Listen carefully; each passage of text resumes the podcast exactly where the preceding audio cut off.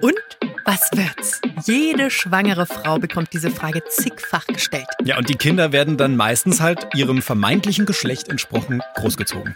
Was ist aber, wenn du merkst, shit, es behandeln mich alle wie ein Mädchen oder wie ein Junge, aber ich fühle mich nicht so? Ja, darüber haben wir mit zwei Leuten geredet, die das schon durchgemacht haben. Also ich fand Radiomoderatoren immer total cool und da habe ich mich so selber gesehen, weil ich auch mal so ein bisschen so ein Clown war. Aber ich fand meine Stimme damals eben so hoch und ich mochte so gern tiefe Männerstimmen.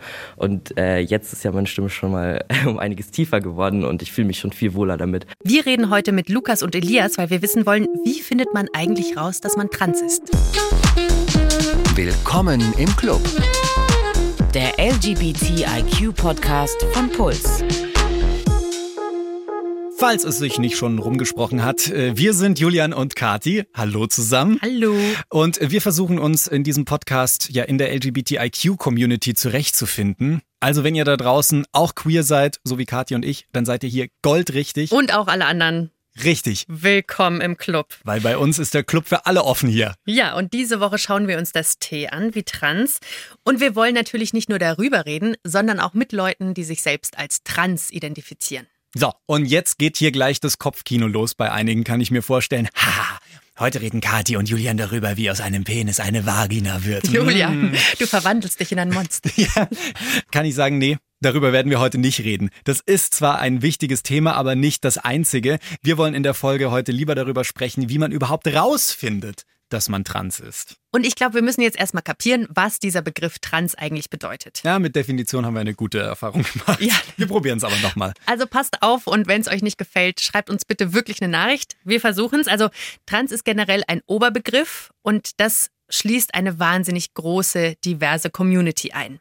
Und was aber für alle gilt, ist, dass sie sich entweder nicht oder nicht nur mit dem Geschlecht identifizieren, das sie bei der Geburt zugewiesen bekommen haben. Also du, Julian, zum Beispiel, Aha. bei dir steht drin Junge. Ja. Und, und dann stelle ich irgendwann fest, nee, mit Junge fühle ich mich nicht gut beschrieben. Also entweder das trifft es nicht oder ich stelle sogar fest, nee, Mädchen passt zu mir besser. Damit genau. bin ich besser aufgehoben. Genau, also okay. entweder weil du dich eher wie ein Mädchen fühlst oder aber weil du dich weder mit Mannsein noch mit Frausein identifizieren kannst. Also wenn du nicht in diesen Geschlechtskategorien Mann-Frau denkst. Ah ja, das habe ich auch schon gelernt. Dafür ist das Trans-Sternchen da. Habt ihr vielleicht auch schon mal gesehen? Also, dass man häufiger jetzt schreibt und liest Trans-Sternchen anstatt Transident, Transgender, weil es eben noch um viel mehr als nur den Übergang von Mann zu Frau oder Frau zu Mann geht. Genau. Wenn du aber cool bist mit dem Geschlecht, das dir bei deiner Geburt zugewiesen wurde. Aha, stimmt bei mir. Check. dann bist du cis und das hat dann auch nichts mit deiner Sexualität zu tun. Also ich bin zum Beispiel eine lesbische Cis-Frau. Okay. Genau. Und genauso gut gibt es dann auch einen hetero-trans-Mann. Das packen gerne viele in einen Topf, aber cis, das könnt ihr euch vielleicht so merken, ist das Gegenwort zu trans, so wie homo das Gegenwort zu hetero ist. Huh, ganz schön viele Fachbegriffe für die ersten Minuten. Ja, Vokabelheft raus, seid willkommen im Club Vokabelheft. Oh Gott, bitte keine Stegreifaufgabe hier jetzt, das wäre ganz schlecht. Also ich versuche es nochmal für mich ein bisschen so verständlich zu machen. Das heißt, es kann auch Leute geben, die trans und hetero sind, aber auch zum Beispiel Transmänner, die homo sind, also dann schwul. Genau zum Beispiel. Okay, kapiert. Und was ja grundsätzlich alle in der queeren Szene mal durchmachen, das ist das Outing. Darüber haben wir schon häufiger gesprochen, zumindest über das innere Outing. Das ist hier im Podcast ein wiederkehrendes Thema und zur Erinnerung, das innere Outing ist, wenn euch einfach klar wird, irgendwas ist da bei mir queer. Ja, und das haben wir jetzt auch schon mitbekommen. Bei jeder Person sieht natürlich das Outing ganz individuell anders aus. Aber ich habe zwei Menschen im Freundeskreis, die identifizieren sich beide als trans. Und mir ist aufgefallen, dass das so einen krassen Unterschied macht, wie ihr Verlauf war. Und zwar liegt es nicht daran, wie ihre Familie reagiert hat oder so, sondern einfach, welche Infos hatten sie? Was gab es schon in den Medien? Und die beiden haben halt nur einen Altersunterschied von fünf Jahren. Aha. Lukas ist der ältere von beiden, der ist 24 Jahre. Gleich so alt. Ja. und ich habe Lukas kennen und lieben gelernt vor so ungefähr einem Jahr. Lukas hat einen tollen Drei-Tage-Bart, sieht sehr gut aus und mm. er hat mhm. eine wunderschöne Brille. Ungefähr so wie unsere Brillen eigentlich. Okay, so. also so wie jeder Hipster gerade halbwegs genau, rumläuft so mit einer runde Metallgestelle, genau, sieht ja. sehr gut aus. Und ich habe Lukas immer als Dude gelesen. Und irgendwann hat mir jemand gesagt, hey, Lukas ist als Mädchen aufgewachsen. Und darüber haben wir uns dann unterhalten. Wir sind zusammen in meinem schönen Camper beziehungsweise ist ein kleiner Scheißkastenwagen. Aber er ist sehr schön, kann ich euch erzählen. Ich habe ihn auch schon kennengelernt. Ja, ein gemütliches Auto. Und damit sind wir zusammen an einen See bei München gefahren und haben uns unterhalten. Wann hast du gemerkt, dass du trans bist? Ja, das war so ein sehr schleichender Prozess irgendwo. Also früher, vor zehn Jahren, als es damals bei mir Thema war, war es schon irgendwie, glaube ich, nochmal anders im Vergleich, wie es jetzt ist. Ganz schwierig war für mich früher eben immer, dass ich wusste, es stimmt was nicht.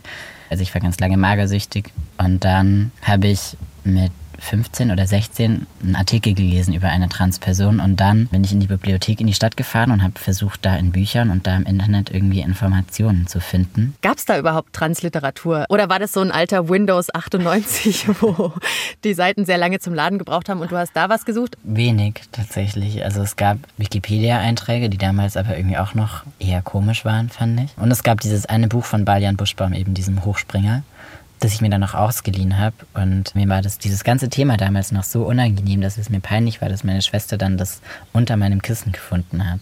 Wie war das Outing für dich? auch schwierig tatsächlich. Damals, vor zehn Jahren, hatte irgendwie auch noch niemand, zumindest halt auf dem Dorf und in der Kleinstadt, in der ich groß geworden bin, wusste, was das ist und hatte überhaupt keine Vorstellung davon. Und die haben gedacht, ich erzähle denen sonst was. Ich sah damals auch noch sehr mädchenhaft aus. Also ich hatte keine langen Haare mehr, aber ich war nach wie vor geschminkt und habe mich angezogen wie ein Mädchen und habe mich auch sehr angestrengt, dass ich nicht auffalle und dann eben auch mädchenhaft aussehe. Und dann war das für die natürlich irgendwie skurril, wenn ich dann vor denen sitze und denen sage, eigentlich glaube ich, bin ich gar kein Mädchen. Du bist irgendwo am Bodensee groß geworden, in der Nähe von Ravensburg. Also ist jetzt auch nicht New York City oder so.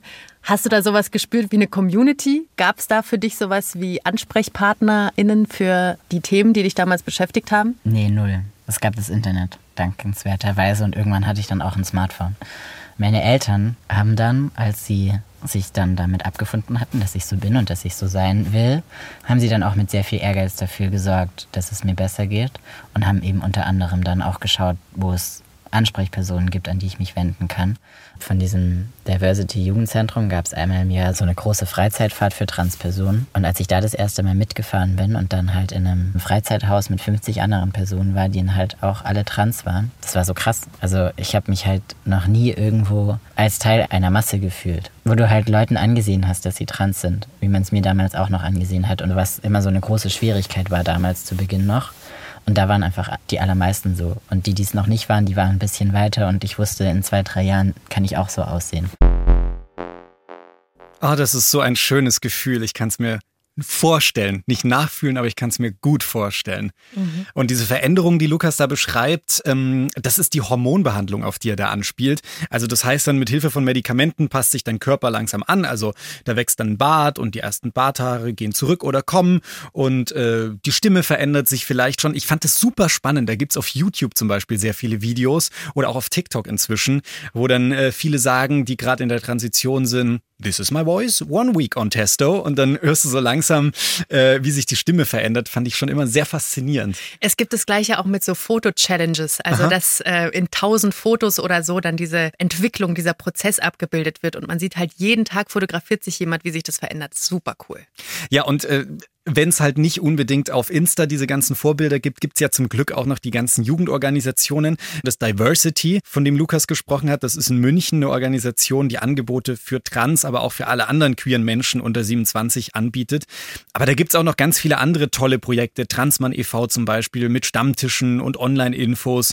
Oder der Bundesverband Trans, der hat da auch eine Übersicht auf der Internetseite zusammengestellt. Also schaut da gerne mal vorbei, wenn ihr auch gerade Hilfe beim Prozess braucht oder wenn ihr Freundinnen habt, die gerade Hilfe brauchen könnten. Das ist schon ein geiles Gefühl, wenn man merkt, man ist mit diesen Problemen und Fragen nicht alleine. Voll. Und was ich schon mitbekommen habe, ist ein wichtiger Begriff Passing. Das Aha. bedeutet einfach nur, dass du von fremden Leuten mit deinem gefühlten Geschlecht wahrgenommen wirst. Und bei Lukas liegt die erste Hormonbehandlung schon ziemlich lange zurück. Und ich habe ihn gefragt, ob das immer noch ein Thema ist. Was ich ein bisschen mitbekommen habe aus der Community, ist das Wort Passing, das so eine wichtige Rolle spielt. Also wenn Leute dich gleich mit dem richtigen Geschlecht ansprechen, so.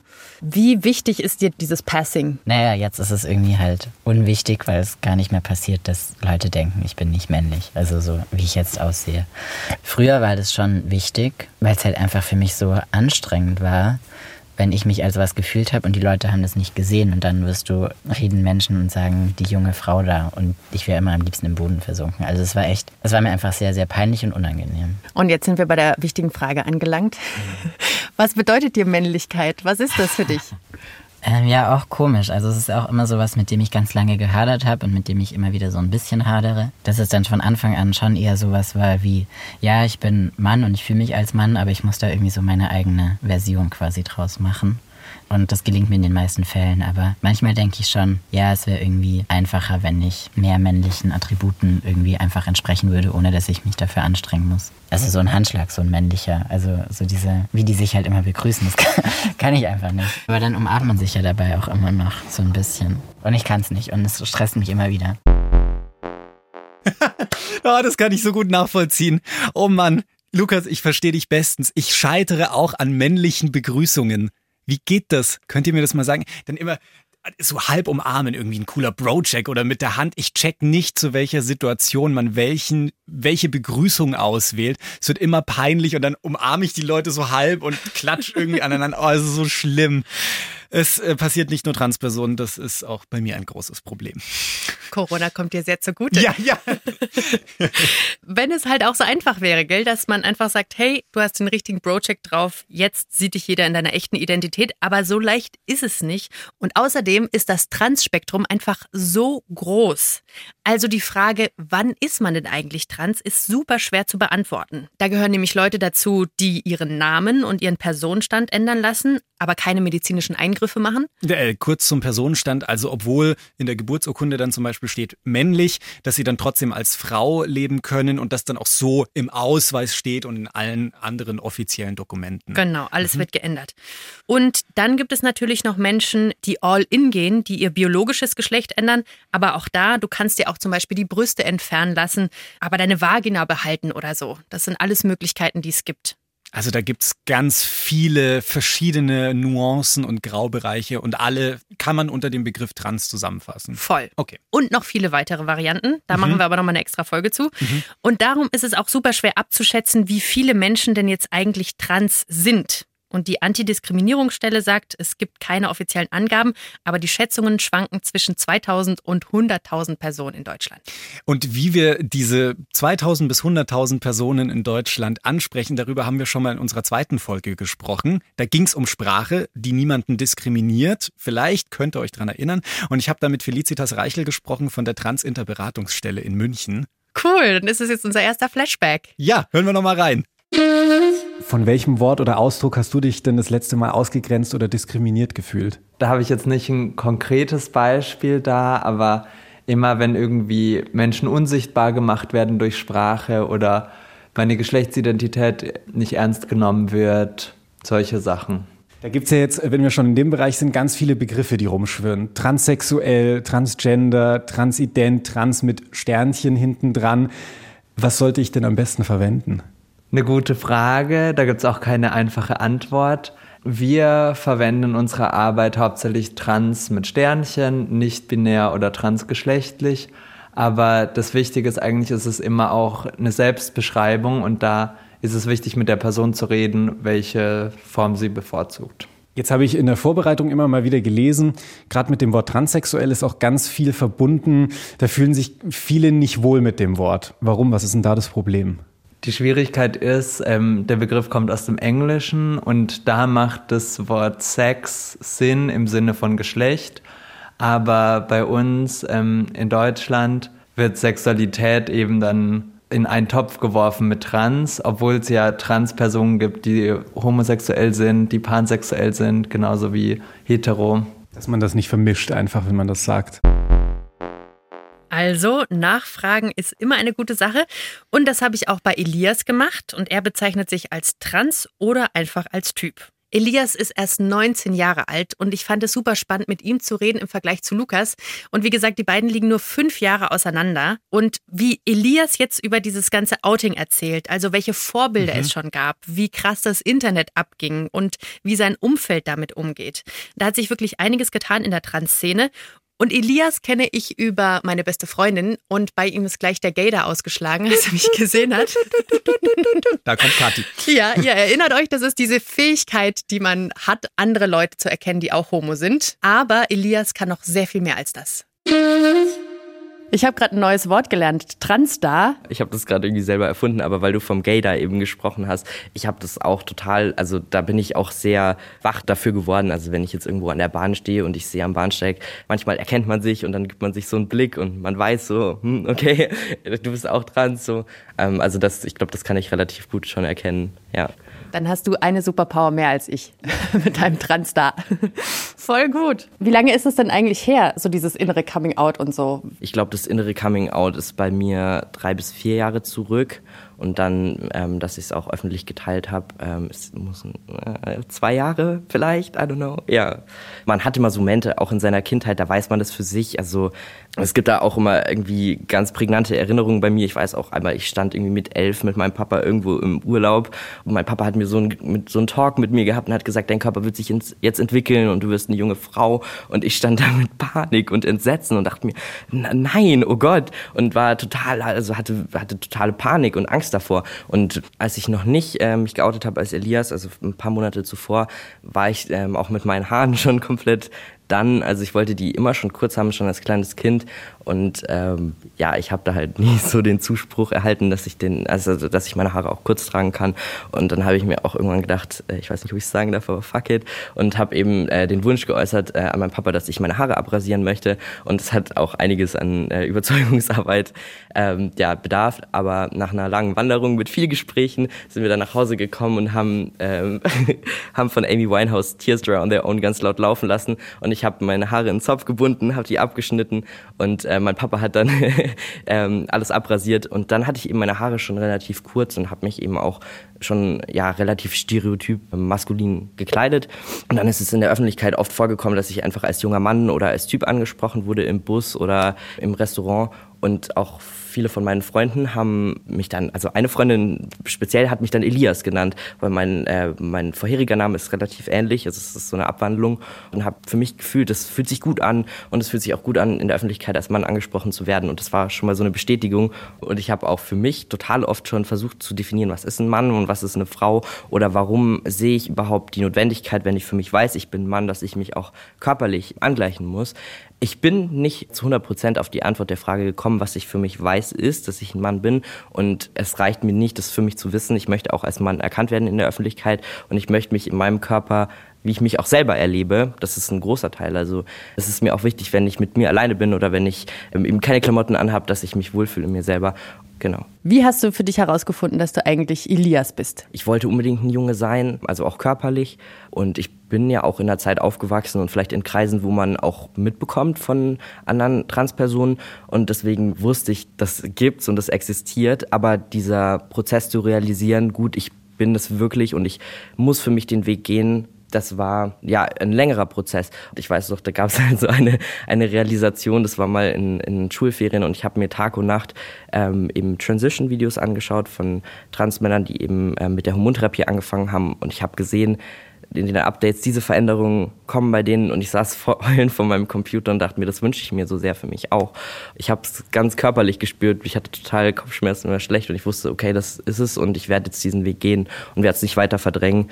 Hast du da so konkrete Role Models oder so Vorbilder im Kopf, wo du dir gedacht hast, geil, der hat's richtig gemacht, so bin ich auch mal? Also ich finde einen äh, sehr cool, der heißt Chella Man, der ist ähm, auch ein Künstler und ähm, ist eben auch queer und deaf und äh, vertritt eben auch so ganz viel, vielleicht viele Minorities ähm, und ist einfach eine sehr coole Person. Ich, also von ihm zum Beispiel habe ich diese Update-Videos gesehen und war da auch irgendwie sehr, ja, das hat mich sehr berührt. Mit wem hast du das dann geteilt? Also zwischen ich weiß, ich bin trans und ich gehe den Weg war auch noch mal eine lange Zeit.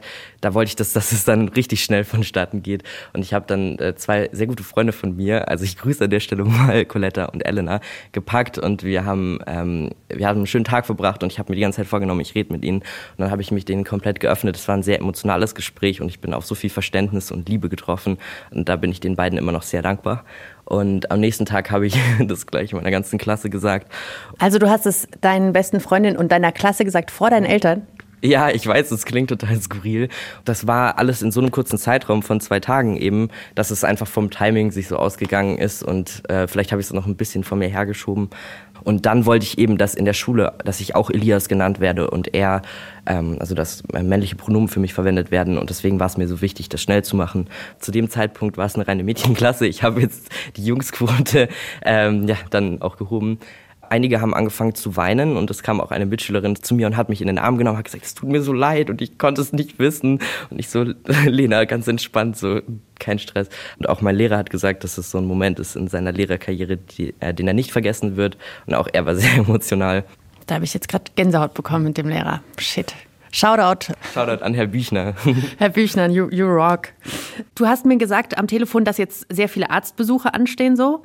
Mit welchem Gefühl gehst du dahin? Bei mir war der erste Termin äh, beim Endokrinologen, wo ich auch dann Testosteron gespritzt habe. Das war ähm, sehr viel Aufregung und ganz viel Freude gemischt, äh, weil man wusste, man geht, äh, man geht jetzt diesen Weg und man, man darf endlich anfangen, worauf man so lange ähm, hingearbeitet hat und äh, hingefiebert hat auch. Und das war, war ganz viel Freude. Ähm, und, und jetzt sind diese Termine eben relativ routinemäßig und normal geworden. Ich freue mich trotzdem jedes Mal. Und ich hatte dann zum Beispiel auch ein Vorgespräch schon für eine Operation und das war eben auch ganz viel, ähm, ja, so Aufregung, aber ich hatte jetzt da noch keine Angst. Ich glaube, wenn man dann einen OP-Termin hat und geht dann in die OP rein, da ist es natürlich auch schon mal mit, mit mehr Angst dann noch verbunden. Aber im Moment ist es eigentlich noch hauptsächlich Freude. Was steht an? Was sind deine nächsten Schritte? Also ich bin gerade an dem Antrag für die ähm, Namen- und Personenstandsänderung dran.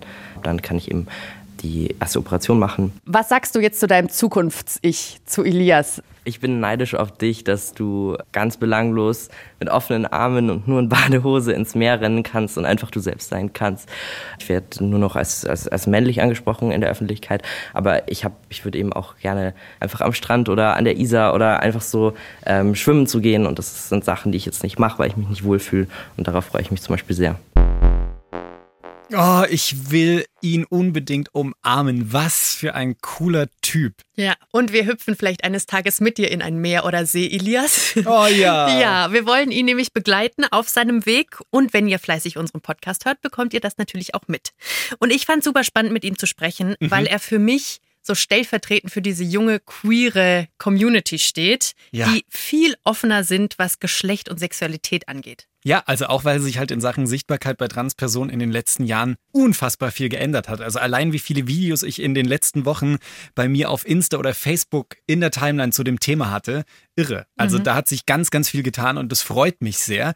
Man muss aber auch sagen, manche fürchten jetzt, dass jetzt schon wieder zu viel Aufmerksamkeit auf dem Thema ist und das Jugendliche verunsichern könnte finde ich ein bisschen Blödsinn, weil dann müsste ich auch sagen, dass ich finde, dass äh, ganz schön viele Heterosexuelle da in meiner Timeline sind und mich das massiv verunsichert. Da gibt es sehr viele Filme dazu. Ja, und viel zu viel Aufmerksamkeit bekommt.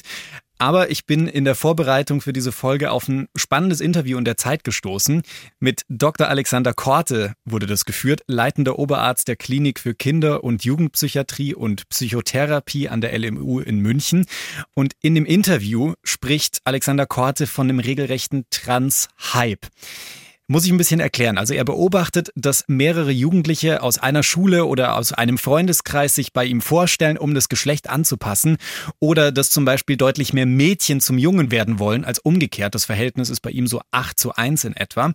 Und gerade wenn solche Häufungen auftreten, dann glaubt er nicht, dass tatsächlich so viele von den Mädchen und Jungs, die da zu ihm kommen, trans sind, sondern sich vielleicht einfach in ihrem Körper während der Pubertät nicht so wohl fühlen, was er jetzt auch ehrlich gesagt normal ist, ähm, oder vielleicht homosexuell sind. Und das ist jetzt schwierig, weil man muss auch fairerweise sagen, ich habe mir ein bisschen mehr zu ihm angeschaut und mehr als nur das Interview gelesen. Der Mann ist sonst ganz schön umstritten, weil er Trans auch immer noch als behandlungsbedürftige Störung bezeichnet, obwohl die Weltgesundheitsorganisation Transsexualität 2019 endgültig aus der Liste der psychischen Krankheiten gestrichen hat. Und das macht ihn halt, weil er immer noch so darüber spricht, zum Feindbild für viele in der Trans-Community. Das kann ich sehr gut nachvollziehen. Aber ich finde, er hat einen wichtigen Punkt, weil trans zu sein, das verändert halt nun mal dein Leben. Das haben wir gerade eben gehört bei Elias und bei Lukas. Und in 15 oder 20 Jahren, wenn dann vielleicht einige Leute sagen, dass die Geschlechtsanpassung ein Fehler war, das finde ich könnte ein großes Problem sein, weil es gibt ja dann trotzdem noch Leute, zu denen das Geschlecht, was in ihrer Geburtsurkunde steht, einfach nicht passt und die sollen natürlich auch in 15, 20 und in 100 Jahren noch ernst genommen werden. Deswegen finde ich das eine sehr, sehr schwierige Diskussion, aber ich finde sie wichtig, auch genau das zu erwähnen, auch wenn ich persönlich die Äußerungen von Korte kritisch sehe. Es hat mich nochmal ein bisschen inspiriert. Mhm. Und ich finde diesen Punkt, den du sagst, ganz wichtig vom Anfang. Und zwar, was wird denn gerade vermittelt? Also was bekommen wir mit von Trans? Mhm. Und da finde ich, haben die Medien eine wahnsinnig wichtige Rolle. Und wieso redet Korte von einem Hype? Also die Frage ist ja, wie wird über Trans berichtet? Mhm. Ich finde, das hat sehr oft was Voyeuristisches. Ja, Und vor fünf Jahren hat sich Caitlyn Jenner geoutet. Also die wurde früher als Mann gelesen, war bei Olympia krass dabei, hat im Zehnkampf Medaillen gewonnen und eben 2015 hat sie sich dann als Transfrau geoutet. Nebenbei ist es auch noch die Stiefmutter von Kim Kardashian. daher kennt man sie doch. Ja. Und die war in dem Jahr der zweitmeist gegoogelte Name. Mhm. Und da fand ich, entstand so ein wahnsinniger Medienhype, auch mit Reality-Shows und so weiter. Und die Geschlechtsangleichung ist hier eher Entertainment als sonst irgendwas. Das ist extrem übergriffig auf eine Art, weil ganz ehrlich, es geht bei Trans darum, wie man sich fühlt und nicht darum, was zwischen den Beinen baumelt. Das geht einfach niemandem was an. Aber darauf wird es halt so oft reduziert, das, was ich am Anfang gesagt habe. Hoffentlich reden Sie doch drüber, wie aus einem Penis eine Vagina wird. Kann man drüber reden. Wir haben ja auch gelernt, nicht alle machen diese Geschlechtsanpassung. Das ist ein Teil, der für dieses Thema wichtig ist, aber nicht der entscheidende Punkt. Total. Und wenn wir jetzt auch mal ein bisschen aus unserer Blase rausgucken, da gibt es dann natürlich noch andere Arten von Diskriminierung, zum Beispiel in Ungarn. Jetzt erst Ende Mai hat die ungarische Regierung mit deutlicher Mehrheit ein Gesetz abgestimmt. Das ist der Artikel 33, das ist so ein Gesamtgesetzpaket eigentlich.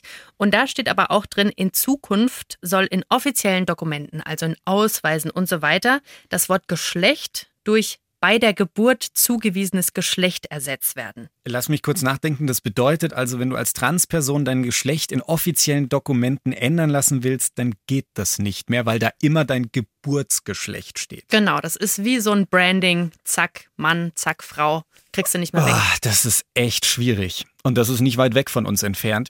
Vielen Dank an der Stelle an Franz, der hat uns darauf aufmerksam gemacht, dass es dieses Gesetz in Ungarn jetzt gibt. Das hat uns sehr aufgewühlt. Er hat uns das zum Glück per Mail geschrieben vorher und äh, das könnt ihr auch gerne machen. Wir freuen uns über alle Nachrichten von euch. Gerne per Mail zum Beispiel an willkommen im Club at deinpuls.de. Oder ihr schickt eine Sprachi oder Message an 0151 12 18 viermal die 5. Man muss schon sagen, also für Transpersonen passiert gerade sehr, sehr viel, merken wir. Also sowohl positiv wie negativ leider. Deswegen werden wir uns auch noch in einigen weiteren Folgen hier im Podcast mit dem Thema auseinandersetzen und das noch von ganz vielen Seiten und unterschiedlichen Richtungen beleuchten und, wie wir auch schon angekündigt haben, natürlich Elias weiter begleiten. Wenn ihr jetzt sofort mehr über Trans wissen wollt, Ja, gib mir mehr. jawohl, dann empfehlen wir euch den Podcast von unserer Kollegin Christina Wolf und ihrem besten Freund Henry. Der ist nämlich trans und Christina hat ihn beim Prozess begleitet. Transformer heißt er und es lohnt sich sehr. Ja, und nächsten Mittwoch äh, gibt's auch schon wieder eine neue Folge von unserem Podcast.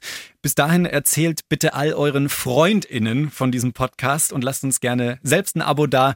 Wir wollen ja hier, dass der Club wächst. Der Laden wird voll. Jawohl, bums voll. Bis dahin, ciao, ciao. Und willkommen im Club.